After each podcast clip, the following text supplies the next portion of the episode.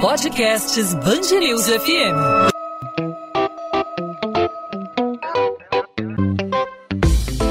Dois às 20, com Maurício Bastos e Luana Bernardes.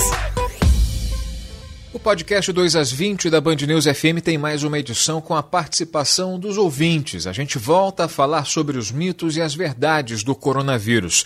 A gente recebeu uma grande quantidade de participações dos nossos ouvintes, ouvintes que nos acompanham em 90.3 FM, no site bandnewsfmrio.com.br, também no aplicativo Band Rádios. São muitas dúvidas sobre o que é fato, sobre o que é boato a respeito da Covid-19 e a gente, claro, conta com a sua participação. Temos o Facebook, temos o Instagram, temos o Twitter da Band News FM do Rio e a sua participação também é fundamental pelo nosso WhatsApp. 999026970. Para quem é de fora do Rio, é só colocar o 21 na frente e você nos ajuda nessa prestação de serviço a compartilhar informação confiável. Eu estou aqui nos estúdios da Band News FM, na sede do Grupo Bandeirantes de Comunicação em Botafogo, na zona sul do Rio, e a Lona Bernat está a alguns quilômetros de distância de mim, está em casa, está fazendo o chamado home office. Tudo bem, Luana?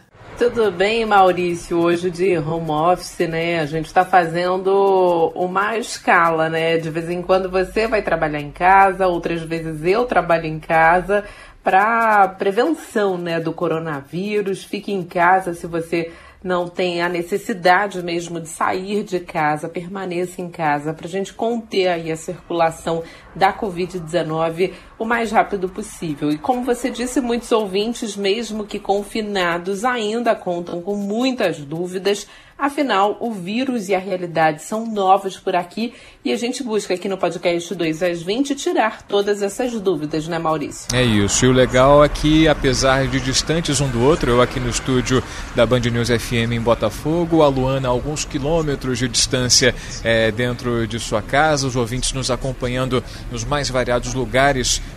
possíveis, né? Cada um é, cumprindo sua rotina, em seu confinamento, em sua quarentena, a gente vai cumprindo o papel de trazer informação, de deixar o ouvinte muito bem informado, trazendo justamente a palavra de especialistas. E hoje a gente vai conversar com um deles, o infectologista e presidente da Comissão de Controle de Infecção Hospitalar do Hospital Clínica Grajaú, José Antônio Posa. Doutor José Antônio Posa, obrigado pela participação, obrigado por aceitar o nosso convite aqui na Band News FM para falar mais uma vez sobre o coronavírus e tirar as dúvidas dos nossos ouvintes. É, olá a todos os ouvintes, é uma honra participar aí com vocês. Bom, são muitas as dúvidas que continuam chegando, a gente vem dizendo, é uma é uma novidade não só para a comunidade científica, não só para a comunidade médica, para toda a imprensa, para toda a população. As dúvidas surgem, a epidemia se espalha, a pandemia se torna cada vez maior. Eu vou abrir aqui com a participação da Aparecida Fernandes, nossa ouvinte que compartilhou sua dúvida com todos nós pelo WhatsApp da Band News FM. Ela pergunta: Os lenços umedecidos que são usados para fazer higiene de bebê Aqui na minha casa a gente usa para limpar sapato, ele tem um alto poder para remover gordura, a gente limpa os espelhos dos interruptores. O que ele se propõe a fazer, ele faz, ele limpa numa única passada. E também é o lenço umedecido que nós usamos no hospital, substituindo o banho com água para paciente em terapia intensiva. Então a minha pergunta é essa: esse lenço umedecido pode substituir o álcool gel, já que a gente está numa vazante, não está conseguindo comprar, e quando encontra o preço está exorbitante, e muitos lugares são abastecidos e avisam que está recebendo, e as pessoas vão e compram todo o estoque. É, a gente tem várias preparações, na verdade, de lenços umedecidos. Algumas realmente têm alguma substância desinfetante e podem ser usadas mas os lencinhos umedecidos de bebê, por exemplo, que são mais para limpeza simples e até para hidratação da pele, esses não funcionam não. O funcionamento são com lenços preparados com substância desinfetante. Reforçando aqui a pergunta da Aparecida Fernandes, a nossa ouvinte, e também existe uma preocupação em relação à concentração do álcool. Né? Não é qualquer álcool é, é, adequado para fazer a higienização de superfícies, a higienização é, da mão ou de outras partes do corpo. Qual é a porcentagem, qual é a concentração do álcool que a gente deve utilizar? É, a concentração recomendada é sempre álcool a 70%, seja na apresentação em gel ou na apresentação líquida. A diferença principal dessas apresentações são é que o gel ele faz uma hidratação melhor na mão. O, o álcool líquido é mais abrasivo. A gente tem, por exemplo, a venda em supermercado álcool a 46%, que esses não têm a propriedade antisséptica adequada, como a gente tinha também no supermercado até um tempo atrás, álcool a 92%, e esses eles, por ter uma concentração muito alta, eles evaporavam muito rápido. Então também não eram adequados para esse uso. O, o recomendado mesmo é álcool a 70%. O Luiz Alberto Monteiro Lopes tem uma dúvida que é muito comum: o uso da máscara. Todo dia a gente recebe pergunta aqui de algum ouvinte perguntando: usa ou não a máscara? E o Luiz Alberto pergunta se é realmente necessário, porque ele vê muitas pessoas nas reportagens do exterior usando a máscara. Eu vejo sempre reportagens e vejo que as pessoas falam que a máscara não é para pessoas que não estão infectadas, sim para que estão infectadas para que não transmitam os vírus. Mas eu estou numa dúvida danada, por quê? Porque a gente vê a reportagem lá da China e eu vejo todo mundo, mas assim, sem exceção, todo mundo nas ruas com máscara. Você pode me esclarecer essa dúvida, por favor? Então, o uso inadequado da máscara e até da luva é, é uma das piores coisas que pode acontecer nesse momento. Primeiro, porque é um material que vai precisar de ter disponibilidade em hospital.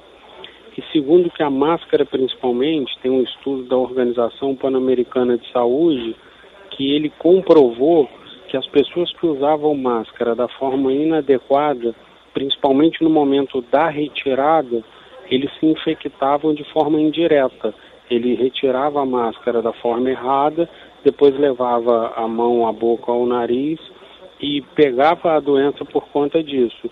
E esse mesmo estudo demonstrou que as pessoas que usavam máscara tinham uma falsa sensação de maior proteção, em contrapartida lavavam menos a mão. Então, esse, esse estudo ele comprovou que as pessoas se infectavam até mais quando usavam máscara de forma inadequada. A máscara hoje em dia está indicada em duas situações. Primeira, em paciente sintomático, então paciente principalmente que tem tosse, e em profissional de saúde que vai fazer o atendimento a um paciente.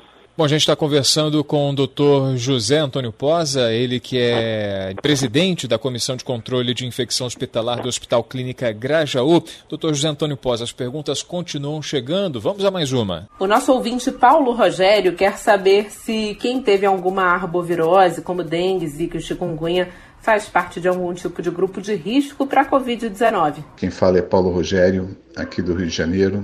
É, os pacientes né, ou doentes que passaram por casos é, de chikungunya, de dengue ou de zika, essas epidemias que são muito agressivas e presentes no Rio de Janeiro, né? Então essas pessoas que foram afetadas por tais enfermidades, essas pessoas estão mais vulneráveis? Será que meu sistema imunológico ele está totalmente recuperado para encarar um possível contágio desse coronavírus ou essas pessoas entram também na, na classificação de grupo mais vulnerável, de grupo de risco? É, ainda não tem nenhum estudo que comprovou essa relação de, de, dessa facilidade, vamos dizer assim, de infecção maior. O que às vezes acontece é que após o organismo combater uma infecção, seja ela qual for, o, o, o organismo ele gasta, vamos dizer assim, as ferramentas de defesa dele para tentar combater esse agente. O que pode acontecer, mas isso não é ainda comprovado, é que se a pessoa tiver tido uma dessas condições muito recentemente e logo em cima pegar uma outra infecção, a gente pode ter esse tipo de problema. Mas isso ainda não foi cientificamente estabelecido nenhum risco e muito menos nenhum agravamento por conta dessa história de infecção prévia. Dr. José Antônio Posa, que se disponibilizou a bater um papo aqui com a gente, a tirar dúvidas dos ouvintes, ele que é presidente da Comissão de Controle de Infecção Hospitalar do Hospital Clínica Grajaú. Dr. José Antônio Posa, obrigado pela participação e a gente volta a se falar. Um abraço. Abraço a todos, eu que agradeço pelo convite e estou à disposição aí de vocês. Perfeito, doutor. Um abraço. 2 às 20, com Maurício Bastos e Luana Bernardes. Sobe para seis o número de mortos pelo novo coronavírus no estado do Rio. De acordo com o mais recente balanço da Secretaria Estadual de Saúde, os dois últimos casos foram registrados no município do Rio. As duas últimas vítimas são idosos, uma mulher de 71 anos e um homem de 74, que já apresentava problemas antes de ser diagnosticado com a doença. Até o momento, 305 pessoas estão infectadas pela Covid-19 em todo o estado. No primeiro dia de quarentena na cidade do Rio de Janeiro, as ruas amanheceram mais vazias e com o comércio não autorizado pelo decreto municipal fechado. Apenas serviços essenciais podem funcionar, como farmácias, padarias, pet shops, bancas de jornal, praças de alimentação, açougues, lavanderias e mercados. Bares e restaurantes estão autorizados a abrir, mas apenas para oferecer serviço de entrega. Apesar disso, os transportes públicos ainda apresentam lotação pela manhã, como conta o técnico em eletrônica Júlio Ferreira. No meu trajeto aqui eu vi poucos ônibus, a movimentação de veículos ainda está grande, tanto na ponte como na linha vermelha, sem muitos engarrafamentos. Agora, eu achei que é válido né, essa quarentena, poderia ter uma adesão maior, mas muitas pessoas ainda não estão aderindo. Apenas entre os dias 4 e 10 de abril vai ser possível afirmar se o Rio vai conseguir achatar a curva do coronavírus. A informação é do secretário de Estado de Saúde. Em entrevista exclusiva à Band News FM, Edmar Santos afirmou que somente após o período, caso as ações de prevenção surtam o efeito esperado, será possível calcular o tempo necessário para que a quarentena chegue ao fim ou que medidas sejam relaxadas. A espera é importante, pois resultados conquistados podem ser perdidos caso as autoridades e a população se descuidem antes do momento certo. Funcionários da Secretaria de Estado de Saúde começam a realizar abordagem a passageiros e tripulações que desembarcam de voos internacionais no Galeão. Os agentes medem a temperatura corporal e oferecem orientações sobre o coronavírus. No primeiro dia de ação, 228 viajantes foram abordados. Foi suspensa por tempo indeterminado a volta às aulas na rede pública estadual do Rio diante da pandemia do coronavírus. A previsão inicial era retornar na próxima segunda-feira, mas a reavaliação é que a interrupção das atividades presenciais pode durar até três meses. Nesse período, a Secretaria de Educação disponibiliza aulas online. Mesmo com as incertezas, o secretário de Educação, Pedro Fernandes, afirma que o governo quer manter os 200 dias letivos do ano. O serviço em todas as linhas do BRT vai ser interrompido a partir da meia-noite desta quarta-feira e só volta a funcionar às quatro da manhã. Além disso, 28 estações nos três corredores vão ficar fechadas por tempo indeterminado. A medida pretende aprimorar as fiscalizações que são desenvolvidas pelo poder público para controlar o fluxo dos usuários nos articulados por causa do enfrentamento da Covid-19. 2 às 20.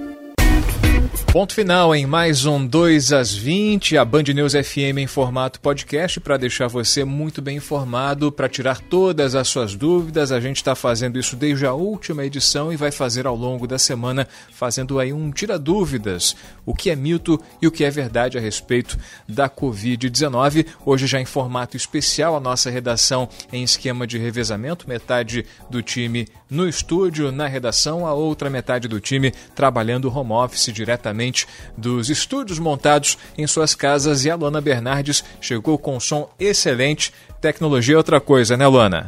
É outra coisa, né, Maurício? Em outros tempos a gente não conseguiria fazer isso aqui na programação. Se você tem alguma dúvida, quer ouvir a resposta aqui no podcast 2 às 20, é só mandar para o nosso WhatsApp mensagem de áudio com seu nome e sobrenome, contando aí qual a dúvida que você tem sobre o coronavírus. O nosso WhatsApp é o 999-026970.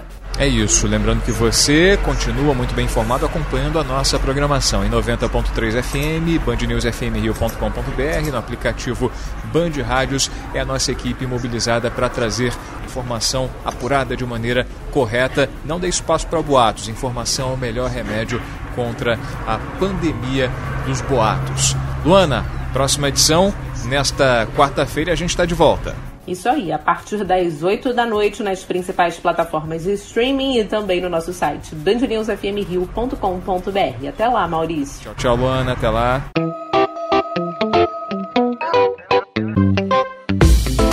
Dois às 20, com Maurício Bastos e Luana Bernardes.